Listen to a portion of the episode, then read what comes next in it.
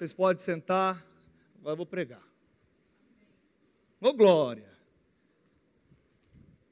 Fala comigo assim: timidez não me pertence. Eu sou ousado. Eu sou cheio de fé. Diga mais uma vez: eu sou cheio de fé.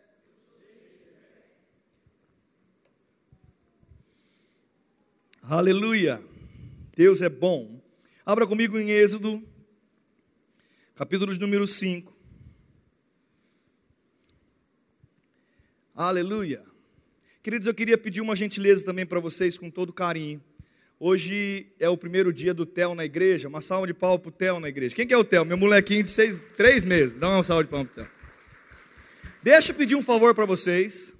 Ele é lindo porque ele é a cara da mãe dele.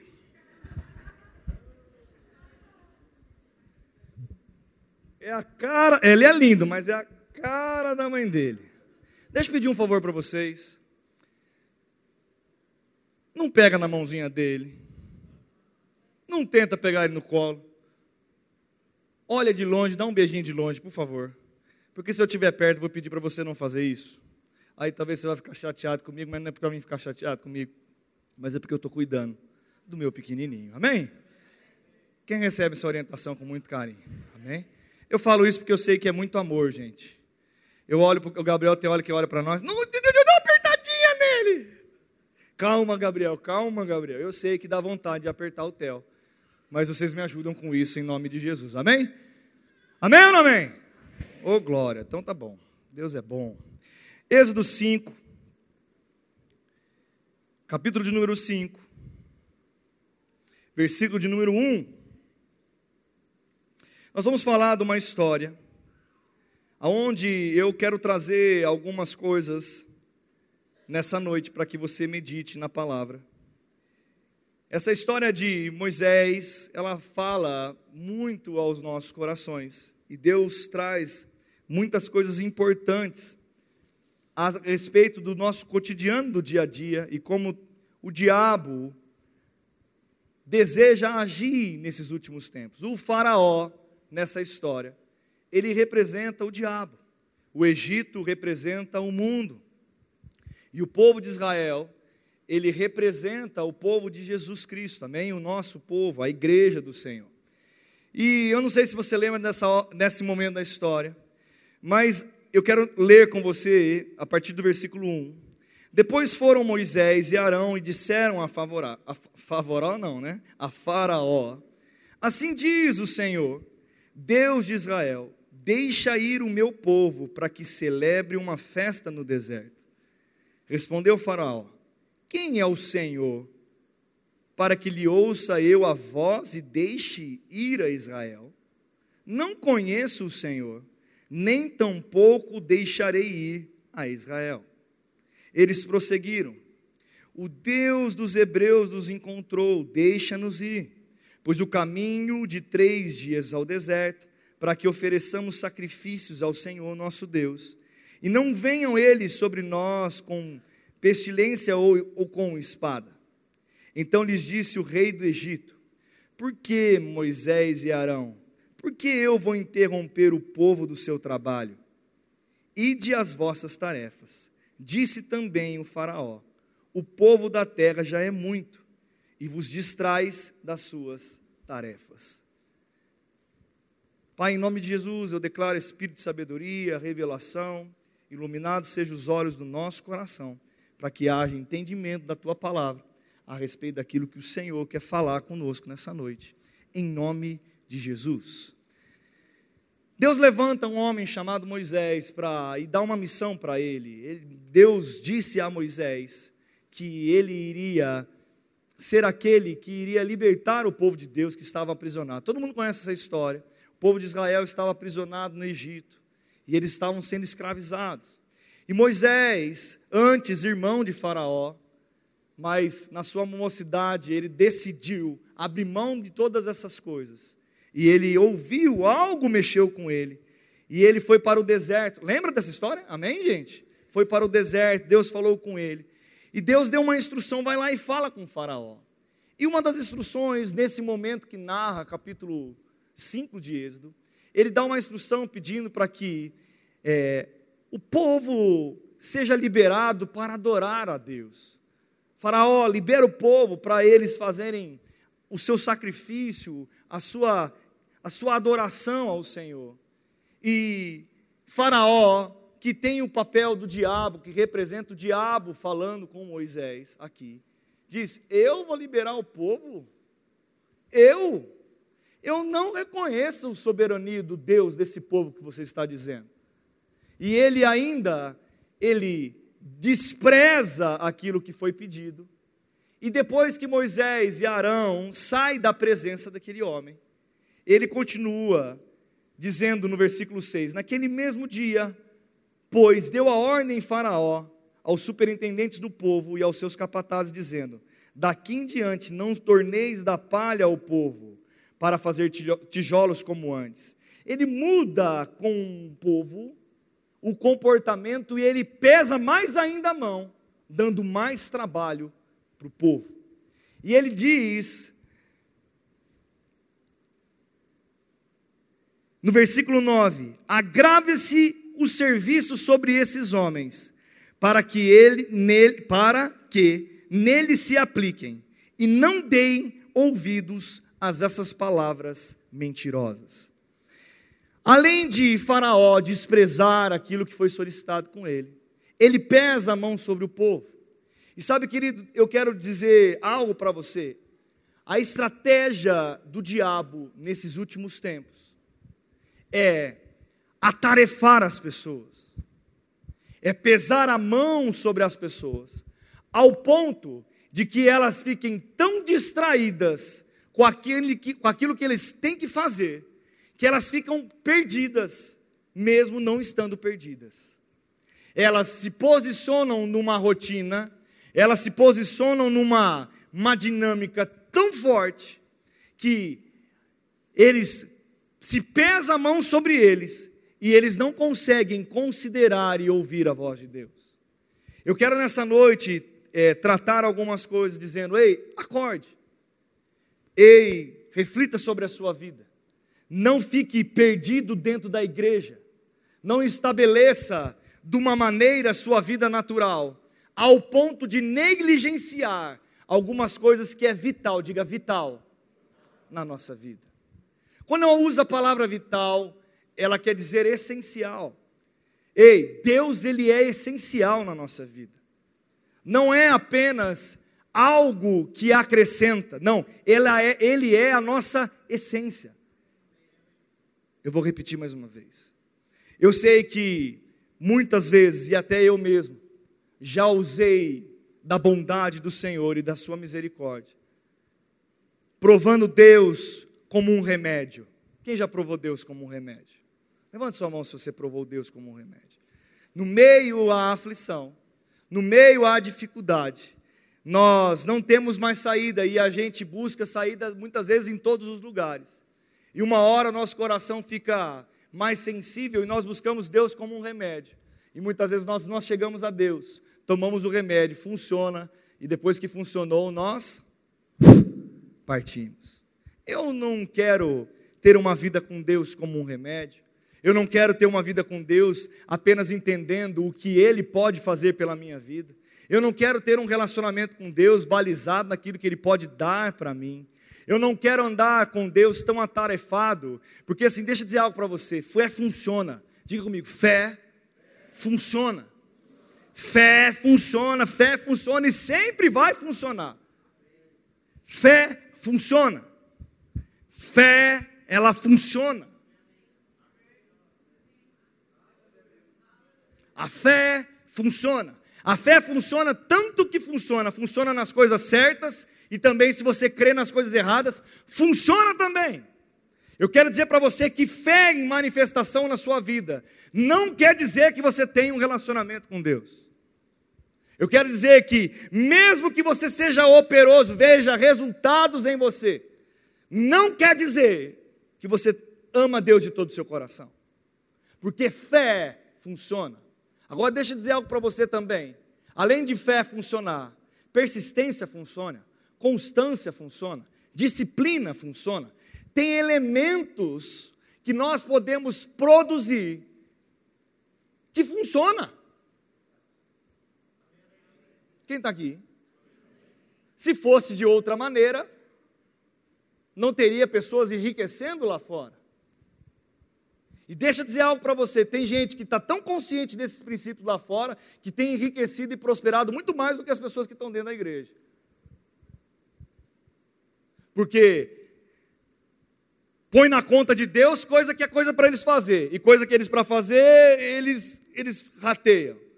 Então, não acontece. Aquilo que Deus tem para fazer para nós, está resolvido, querido, já está liberado sobre nós. Mas nós temos a nossa parte. Agora, o diabo, ele quer, nesses últimos tempos, ele tem pesado a mão sobre nós. Como? Eu não sei se você percebe, querido. Mas tem gente se alegrando, tem gente que se alegra que acabou a semana. Meu irmão, chega sexta-feira, eu falo, pelo amor de Deus, já passou a semana. Eu não sei se está acontecendo com você. Meu irmão, nós já estamos. Eu, eu, hoje o Gabriel entrou no carro, a Lilian estava. Cadê a Lilian? Entrou no carro. O que, que você perguntou para o Gabriel? Quantos anos, quanto tempo está seu irmãozinho? a gente falou, três meses. Nossa, três meses? Meu irmão Theo está com três meses. Voou. Nós não temos visto o tempo passar. O diabo, ele acelerou um processo de degradação do mundo. E o tempo está abreviado. Mas é o diabo, eu falo o diabo por causa do pecado, meu irmão. Você acha que vai durar muito essa terra? Quem acha que vai durar muito essa terra? Quem acha que dura mais de 50 anos? 40? 30? 20? 10. Eu estou lá entre 10 e 20, gente. Você vê a maldade. Quem vê a maldade no mundo? Então, é, o diabo ele tem uma estratégia. Ele quer envolver e pesar a mãos daqueles que são de Cristo, para que eles se distraiam com outras coisas. Porque alguém que foi despertado pela palavra traz trabalho para o diabo. Porque a palavra, ela nos intitula de algo alencar. Ela fala que nós somos aqueles que quebram as amarras, que destrói os grilhões do diabo. Nós nascemos para desfazer as obras do diabo. Ele adora um crente atarefado. Ele ama um crente atarefado. Um crente que não tem tempo para orar, ele adora, o diabo adora. Ele adora pessoas que estão tão acumuladas ou tão distraídas pelaquilo que conquistou porque dessa maneira não somos operosos. Porque quando nós estamos, eu não sei você, meu irmão, mas quem se cansa aqui? Quem se cansa? Levanta a mão. Quem já deu aquela pescada num lugar que não era para dar aquela pescada? Hã? Na fila do banco. Ou você em casa, fez toda a lição de casa, tal, tal, tal, botou os meninos para dormir, a, a esposa fala: já vou demorou 15, 20 minutos. Cansado, a gente se cansa, querido. Pode ser um motivo que. Irmão, eu estou em outro planeta aqui? Hã? Correria, acúmulos. Quem tem boleto para pagar aí? Quem quer trocar com os meus de amanhã? Eu não fiz conta ainda dos da manhã. Ei, nós temos coisas, estamos atarefados. Agora, será que dá para ter uma vida em Deus, mesmo em meio à correria? Dá, querido. Porque você é diferente. Você tem aprendido que a sua prioridade não são as coisas, mas são Deus. Você tem aprendido que Ele tem te dado força. Meu irmão, Deus está contribuindo com você. Sabe, essa noite eu quero chamar a atenção, ei, não fique enganado, distraído. Eu não sei se você percebe, mas o fato de começar a se posicionar em algumas coisas na igreja, o ambiente da igreja começou a se modificar. Quem percebe o ambiente da igreja diferente? Vocês estão quase ficando aleluiado. As coisas estão se movendo. Ei, é apenas o começo, isso não é nada. Isso não é nada. Diga, não é nada. Porque a palavra fala das águas que batem nos,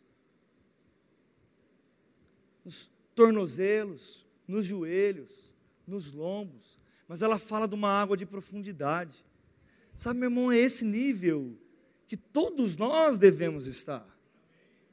Agora, se nós nos distrairmos ao ponto de ficarmos tão atarefados, ou tão preocupados, ou tão ansiosos, ou tão negligentes, distraídos com aquilo que Deus está falando, meu irmão, pode ser, pode ser, que você perca a plenitude daquilo que Deus tem para você viver nesse lugar. E sabe, eu fiquei pensando e meditando muito sobre isso. E eu chegou algumas notas no meu coração. Porque quando nós falamos de distração, ou quando nós falamos de estar acumulado, Jesus amado, só tem uma maneira de você organizar isso, colocando força. E como é difícil, meu irmão, é difícil você organizar algo como isso. Porque mexe com a sua estrutura. Mexe muitas vezes com os 10 minutos a mais da sonequinha do, do, do, do celular. Mexe muitas vezes com a sua rotina na sua casa. Mexe muitas vezes com as decisões do que você vai falar sim ou que você vai falar não. Agora, deixa eu dizer algo. Eu não sei se você entendeu, e uma coisa é certa: o diabo não está brincando de ser diabo. Agora, se muitas vezes nós estamos brincando de ser crente, ou nós estamos mantendo um nível baixo de ser cristão, muitas vezes pode acontecer que quando algo se levantar contra você, você não tem a estrutura certa para reagir da maneira correta. Deus já nos liberou e livrou do cativeiro, meu irmão. Nós não pertencemos mais ao mundo. Diga, eu não pertenço mais ao mundo. Agora, pastor, mas é tantas coisas. Você não sabe a minha rotina, não sei mesmo. Você também não sabe a minha.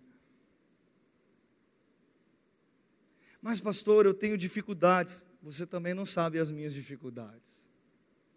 Se nós partirmos para medir dificuldade, rotina, se nós começarmos a conversar o que é negativo para a gente dar um passo de mudança na nossa vida, nós não saímos do lugar, querido. É uma areia movediça essa conversa. Agora, pensar, se movimentar na direção correta. Ouvir, eu não sou mais escravo do pecado. Eu não sou mais escravo das coisas. Ei, Deus tem algo. Meu irmão, será que todos nós temos a consciência que Deus tem algo para nós? Deus tem algo para a sua vida? Será que você entende que quando você fala com alguém é Deus falando? Olha para a pessoa que está do seu lado e fala assim: vê se ele parece com Jesus. Mas, pastor, não parece. O Jesus da igreja católica lá é um Jesus barbudo. Quem disse que Jesus era assim, gente? O que eu quero dizer é que você é a imagem de Jesus nessa terra. Você é o representante dele. Nós deveríamos e devemos andar como um representante de Cristo. A nossa vida precisa falar. Nós precisamos cumprir os princípios. Ei, muitas vezes tem gente tendo conversa com Faraó. E sabe o que acontece, Paulo, quando nós conversamos com Faraó? Às vezes até nós podemos sentir medo. Às vezes nós podemos até sentir uma pressão. Porque o Faraó é o diabo. Às vezes, quando nós saímos do âmbito da fé e vamos ter um papo, não.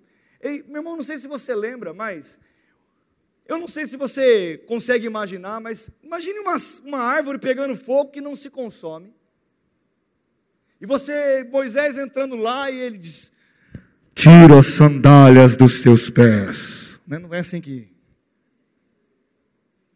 Porque o lugar que pisa é santo. Eu não sei se você entendeu. Eu, se você tivesse uma experiência como essa, quem queria sair do lado dessa árvore? Aqui que eu queria sair do lado dessa árvore. A presença estava lá, a glória de Deus estava lá, Deus estava falando. Mas deixa eu falar algo. Chegou uma hora que a árvore parou de, de queimar. E Moisés teve que se levantar e continuar a vida. Muitas vezes nós queremos viver uma vida em Deus ou realmente nos postar, nos posicionar como um cristão perante a presença. Mas você tem a presença. Você é a presença. E quando eu converso com o diabo, não é uma discussão. Eu não quero saber a opinião do diabo. Mas deixa eu dizer algo para você, não tenha medo, não fique com medo, vai dormir à noite, vai dormir à noite em nome de Jesus. Fala, eu vou dormir à noite. O diabo vai conversar com você. Não de noite. Está amarrado. Uxa! Não! Ei, escute só. Se o diabo falar algo para você, porque o diabo fala na sua mente, meu irmão. Não é que o diabo vai te aparecer lá para você. Calma, Carol, calma, relaxa. Aquele lugar só tem anjo. Quem crê que os anjos estão ao nosso derredor? Não, não tenha medo não, tenha medo não. O verdadeiro amor lança fora todo medo. Quem é o amor que lança fora todo medo? Jesus. Mas quando algo se levantar para fazer papel de diabo na sua vida, não discuta, não converse com ele. Tem gente querendo entender de onde você veio. O que, você estava olhando? Tem gente que para e fala assim: Ei, o que você sabe do meu futuro? Conta para mim. Ei, querido, não pare para fazer isso. O diabo, se ele levanta contra nós, você tem uma ordem para dar para ele. Ei, sai da minha frente. A palavra está escrito. Pá! Porque nós precisamos entender que é assim que nós guardamos a presença de Deus na nossa vida. Mas se você não estiver se enchendo, você não vai ter presença para sair através da sua boca. Agora eu não sei se você sabe também. Chegou um momento onde Moisés também foi orientado por Deus para conversar com o faraó. E ele falou: Deixa meu povo ir. E, Faraó fez uma pergunta para eles: Ei, quem que vai sair? Ele diz: Todos os homens velhos todas as esposas, filhos e filhos dos filhos. Sabe o que Faraó disse? Eu deixo sair todo mundo, mas deixa seus filhos aqui.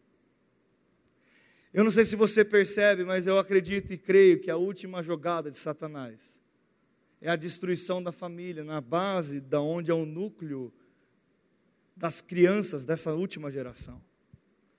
Meu irmão, acorde, porque Faraó não brinca de ser Faraó. E nós não podemos brincar de ser Moisés. Nós não podemos brincar de ser povo eleito, porque nós somos povo eleito, sacerdote real. Nós somos escolhidos. O poder de Deus está sobre nós, a unção de Deus está sobre nós. Porém, precisa haver um comportamento correspondente. A presença está dentro. A presença está em você. E eu não sei se você percebe, mas existem histórias na Bíblia de pessoas que deixaram de lado a presença. Se você lembrar, eu adoro, eu gosto muito das histórias do Antigo Testamento. Eu agradeço a Deus todos os dias por ter a oportunidade de ter crescido na igreja, de ter a igreja da criança pregando para mim. Eu, eu, eu fui, eu dei muito trabalho para muito tio da criança, no sentido de brincar na igreja, estar aqui. Mas aquelas histórias que muitos de nós, que quando chegamos um pouco mais velho, quem chegou um pouquinho mais velho para a igreja aqui? Depois, quem mais vem? Pode levantar a mão. Não chegou criança. Às vezes fala, que história que é essa? Mas sua criança, você perguntar para o seu filho, ele sabe. Porque ele aprende lá. Sabe, tem uma história que eu amo muito sobre Saul. Israel estava sem rei. E o povo começou: queremos um rei, queremos um rei. E Deus não queria, não tinha para aquele tempo um rei. Mas de tanto clamar, queremos um rei, o que, que aconteceu? Deus falou: então tá bom, eu vou levantar um rei. Aí levantou Saul.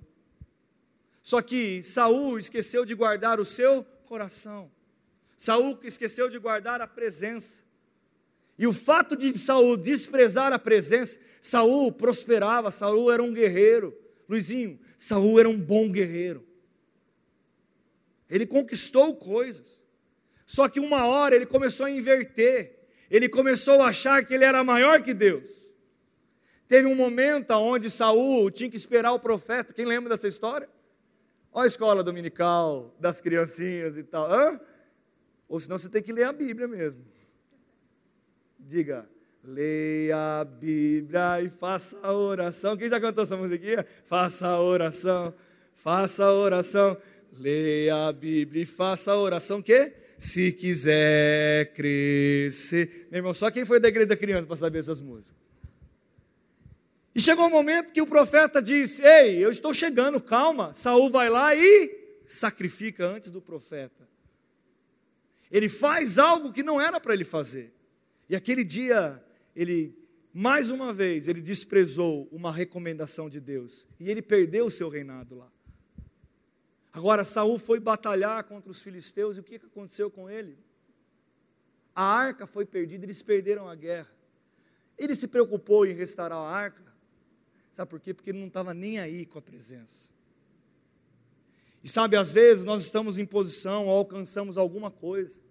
Porque agora você não precisa mais vender docinho ou engraxar sapato do seu lá para você ganhar um troquinho, para você comer alguma coisa. Ou sua barriga dói tanto de, de, de, de fome que você come pipoca. O que, que vai ter hoje, mãe? Pipoca. E amanhã? Pipoca de novo. E depois, banana. Bastante banana e pipoca de novo. Não, mudou a fase. Agora ele vai lá e compra uma picanha, compra uma carne.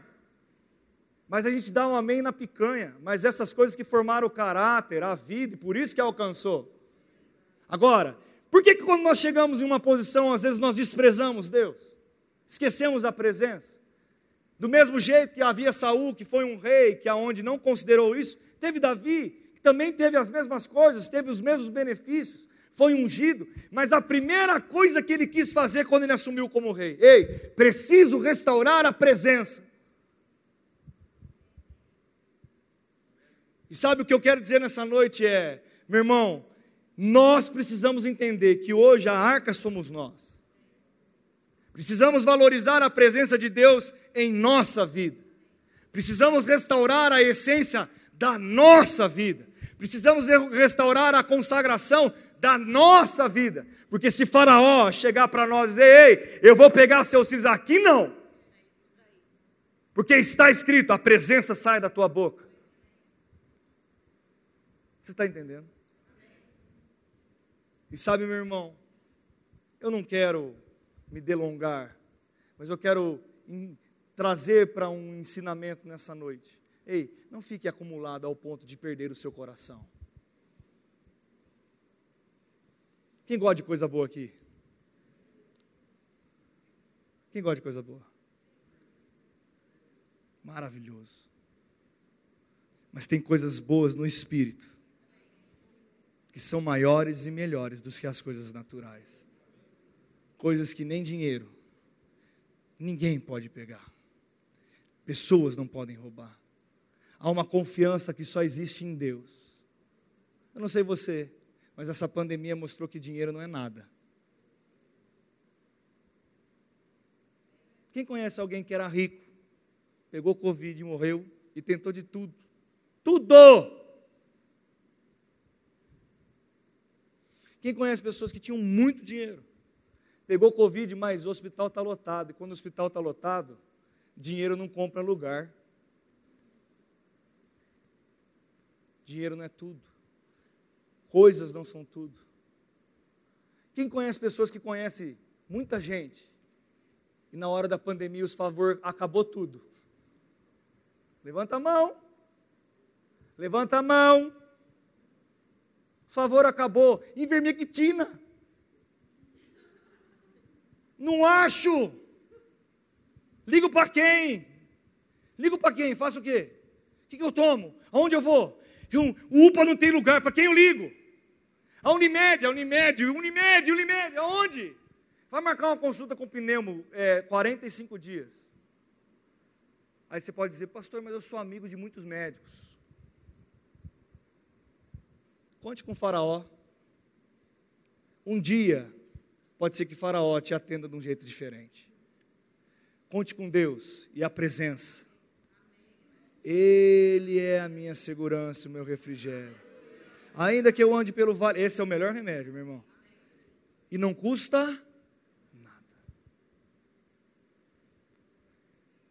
E é tão doido, Alencar, que receber pela fé, as pessoas têm mais dificuldade, porque não custa nada, porque as pessoas gostariam que custasse.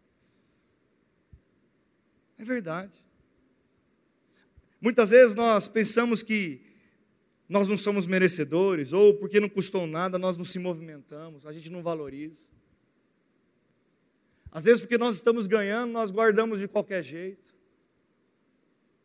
Mas no reino de Deus, a nossa salvação fala é de graça e é pela fé. Não custou nada para você. E às vezes você está negligenciando porque não custa nada. Eu não sei você, mas se você tem dinheiro, eu vou falar para você, põe amanhã no criptomoeda. Quem mexe com investimento que levanta a mão? Vou levantar se é agente, operador de investimento.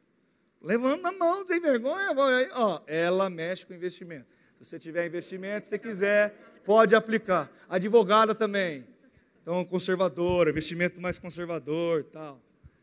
Deixa eu dizer, se ela pega para mim, você consegue recomendar? Põe um milhão na criptomoeda amanhã. O mercado está assim, está bom. Quando dá, dá na lua. Você vai olhar e falar, rapaz, para juntar um milhão foi tão difícil. Não é assim que você pensa? Quem pensa assim? Você pegaria se tivesse muito dinheiro e sair atacando aí? Hã? Não funciona assim. Agora, por que a gente pega a nossa salvação? e trata como qualquer coisa. Então, eu quero chamar a atenção para vocês nessa noite. Eu não estou, mais uma vez, jogando julgo sobre ninguém, mas eu quero só que a gente pense como nós temos levado a nossa vida. Meu irmão, existe um rio que corre do trono da graça de Deus, e ele está fluindo em nosso meio, sabe? A palavra está aqui para nos limpar. Eu creio realmente numa estação onde uma consciência maior se levantando. Sabe por quê? Aqueles que têm muito vão também fazer muito. Em qualquer sentido, ter muito no natural ou ter muito no espiritual. Aquele que entende o dom que foi recebido pela parte de Deus, ele tem que então fazer alguma coisa. Quem acha que Deus depositou dom sobre a sua vida? Então faça alguma coisa com o dom que você recebeu. Porque guardar e reter não vai usufruir. Ninguém vai usufruir. Na hora que você foi velado, se você não for para a glória, Aí tem gente que fala, está amarrado. Meu irmão, se você não deixa Jesus não voltar antes, você vai morrer. Se chegar a sua hora, você vai morrer. Não precisa nem fazer o sinal da cruz, não. Vai. Nós nascemos, crescemos, não é assim? Quem, Dirceu, você aprendeu isso? Nascer, crescer, reproduzir, glória a Deus, é, dar a prole, né? Reproduzir, aí envelhecer e o quê? É, no natural é assim que funciona. Quem aprendeu isso na aula de biologia, né? Quem aprendeu? Aí fala sobre isso, as pessoas falam: não, mas a morte, não, a morte ela é uma verdade no corpo, mas no espírito não, porque nós somos eternos, recriados, nascidos da parte de Deus, a vida de Deus habita em nós, nós somos eternos, Deus mora dentro de você, você tem o espírito da vida. Agora, ei, meu irmão, nós precisamos fluir aqui da maneira correta. Deus está nos chamando para o grande. Meu irmão, a trombeta está tocando. Vamos ser sinceros? Você pega, como foi muito posicionado sobre aquele vídeo, aquele filme do Netflix, os piores alunos do mundo, alguma coisa assim. Como se, se tornar o pior aluno do, do, da escola, alguma coisa assim. Que mostra uma pornografia com crianças de, de 12 anos. Meu irmão, o mundo não está brincando de ser mundo. Não está brincando. O Egito está aí. As coisas estão aí. E eles querem prender as nossas crianças. Ele quer prender a nossa mentalidade. Eles querem roubar a essência da presença de Deus. O diabo adora um crente prosperar e esquecer Deus. Ele gosta de pessoas que ficam no muro, porque o muro é dele. Então nós precisamos entender que, meu irmão, chegou um tempo.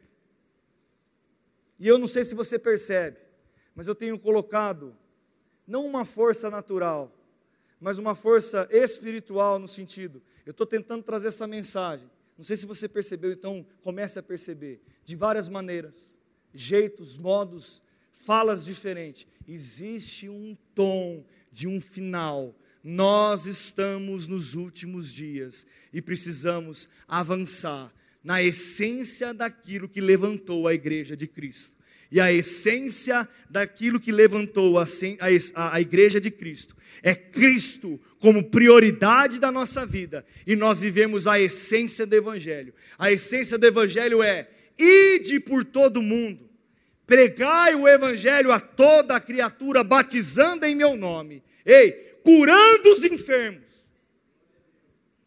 operando milagres, desfazendo todas as obras de Satanás.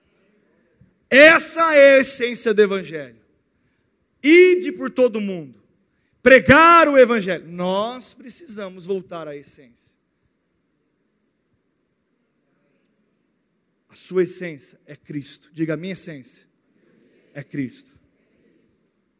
Mas, pastor, eu estou trabalhando, eu estou avançando, eu estou conquistando coisas. Ei, continue, mas não se esqueça de Deus.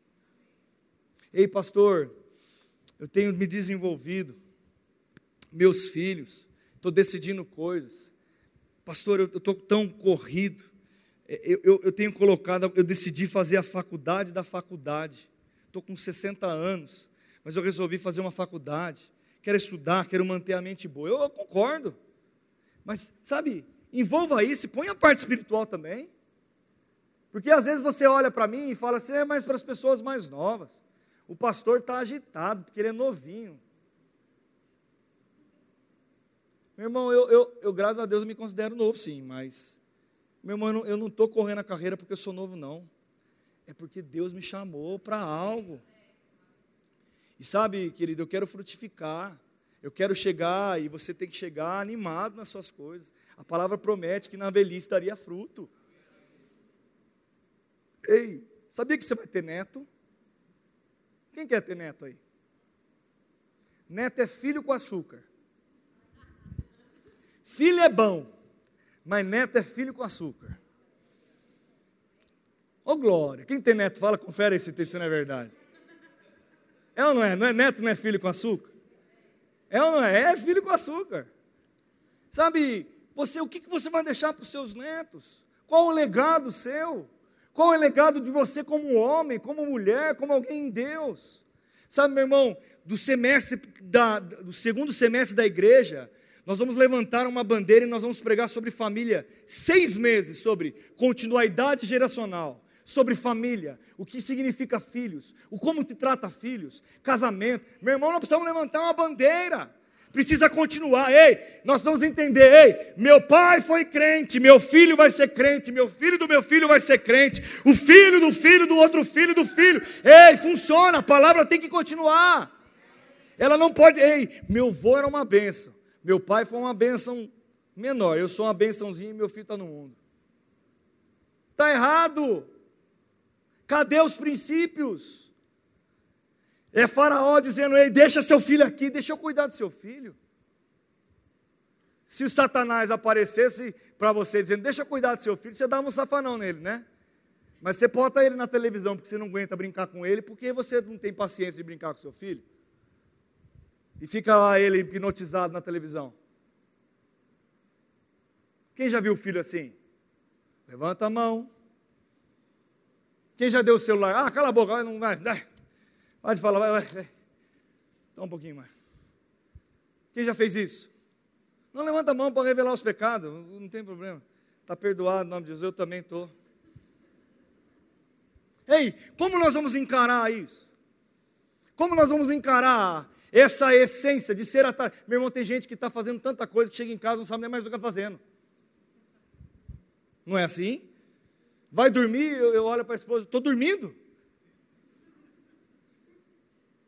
Não consegue parar e pensar naquilo que está fazendo. E eu vou encerrar dizendo: Deus nos chamou para um nível maior. É possível viver uma vida extraordinária e maravilhosa em Deus, mesmo nós estando nesse mundo. Sabe por quê? Quem tem o piloto da sua vida é você. O piloto da sua vida, o controle da sua vida está nas suas mãos. Não está na mão do diabo, está nas suas. Se tivesse, você deixou na mão dele e fala, hoje diga, diabo, o controle é meu. Eu vou controlar a minha vida. E nós precisamos entender que uma boa consciência sobre isso. Deixa eu dizer algo que eu escutei.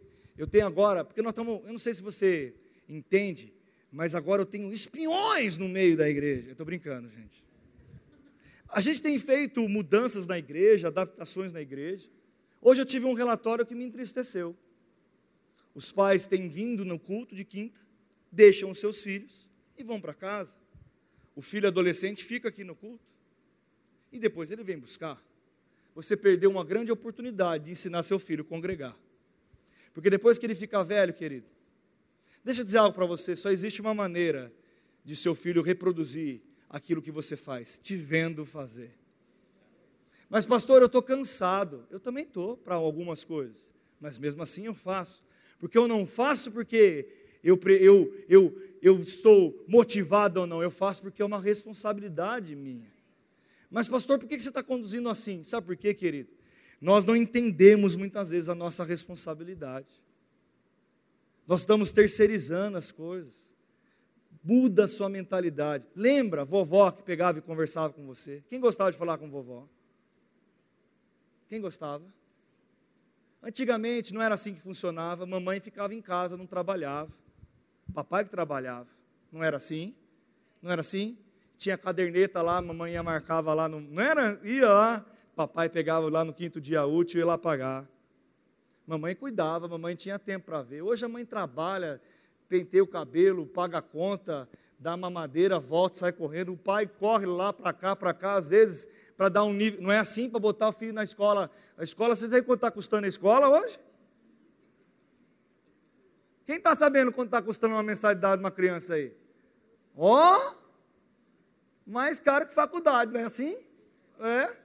É, mais caro que faculdade. Se for uma faculdade, é 500 reais. Se põe numa escola aí, está um pouco melhor, 800 a mil reais uma mensalidade. Integral é dois contos. Você se espantou? É, aí o cara fala, vou botar meu filho lá. Tem três empregos para isso. Só que sabe o que acontece? Ele põe lá na escola que ele paga dois pau. Não vê o filho mais nunca mais. E o filho não vê ele. Alguém vai ser pai dele.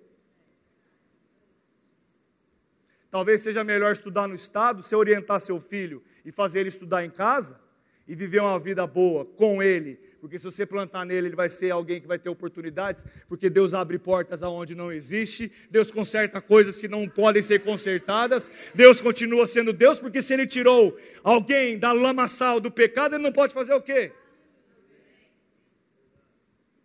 Aí ele vem na igreja, aprende sobre fé, e você ensina, ele te vê orar, ele te vê você ler a Bíblia, ele te vê você pregar, ele te vê falando de Jesus, ele te vê convidando um amigo, não tem vergonha de convidar alguém para vir na igreja.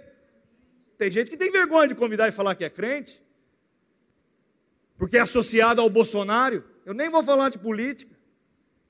Ei, eu sou crente, querido, você é crente. Ou vão te consumir, vão atropelar você? Então, eu adoro pregar sobre isso. Nós estamos vivendo um tempo de revolucionar a história da nossa vida. Não tenha dez trabalhos, ore para ter um. Mas, pastor, eu estou na fase do dez. Então, ora para ter um. Pastor, eu não consigo de primeira, não tenho fé suficiente para ter um só. Então, ora para ter oito. Depois, ora para ter seis. Mas seja alguém que aprenda como funciona, faça o rema. Hoje aqui. Ore para ter quatro. Põe a esposa para também orar. Sabia que orar com a esposa funciona? A palavra fala que a oração de concordância liga coisas no céu e na terra. A oração em concordância desliga coisas no céu e na terra. Ei, eu sou crente. Diga, eu sou crente. Eu não sei, às vezes até parece esquisito. O errado está tornando certo. O certo, que era certo, agora está ficando errado. Não! Eu não sou do Egito, não amo o Egito. Faraó não é o meu mestre. Então, não se atarefe ao ponto de ficar distraído e não enxergar as coisas que estão acontecendo. Tem gente que está vendo, olha, mas não enxerga, ouve, mas não escuta. Fala, mas não sabe o que está falando. Eu não sou assim, você não é assim. Quantos recebem essa palavra? Oh glória. Feche seus olhos mesmo com você no seu lugar. Pai, obrigado por essa noite. Obrigado por essa palavra. Obrigado pelo teu Espírito Santo. Nós somos da fé, mas não uma fé sem uma base, numa estrutura verdadeira e consciente. Deus, o Senhor nos tem conduzido em triunfo. Pai, abre as portas mesmo, onde não existe, prospera o nosso povo, avança. Deus, eu quero declarar sobre a vida dos meus irmãos uma prosperidade nos pensamentos, avanço nos pensamentos, nas emoções, nas coisas. Pai, vai chegar, eu declaro casa chegando, carro chegando, eu declaro coisas chegando, eu declaro coisas prosperando mesmo. Mas, Pai, não vamos esquecer da nossa essência. Não vamos esquecer daquele que nos resgatou. Porque maior que todas essas coisas é ser salvo em Cristo Jesus de Nazaré. Pai, nós te amamos, nós te bendizemos. Nós consideramos que até aquilo que nós conquistamos foi o Senhor que nos deu. É o Senhor que nos dá força, é o Senhor que nos dá saúde, é o Senhor que nos dá vida. Nós te consideramos, nós te bendizemos, nós te amamos. O Senhor é dono da nossa vida, dono de tudo que é nosso. Pai, obrigado por uma mentalidade mudando. E que nós possamos, Pai, entender que nós somos um porto de distribuição. Aquilo que nós temos não é nosso. Nós estamos dando e doando ao todo tempo. Vida, dou vida. Paz, dou paz. Perdão, dou perdão. Pai, nós somos ministros daquilo que nós temos recebido servos do Senhor, e que nós possamos avançar em todas as áreas da nossa vida, em nome de Jesus, amém. Se coloque de pé no seu lugar. Se existe alguém no nosso meio que não fez Jesus como Senhor da sua vida, eu quero que você levante suas mãos, eu quero orar por você. Tem alguém que não confessou Jesus ainda? Levante sua mão, eu quero orar. Ou todos são salvos? Todos salvos? Diga, eu sou crente. Com, essa, com esse vigor aí, nem eu acreditei. Vai lá. Diga, eu sou crente. Eu sou crente. O meu Pai, o meu pai é o Todo-Poderoso. O meu Pai é o Rei dos Reis. É o dono do ouro e da prata. Ele é bom e misericordioso meu Pai é o Todo-Poderoso, a minha fonte, a minha segurança, o meu refrigério, a minha força, a minha paz, o meu refúgio.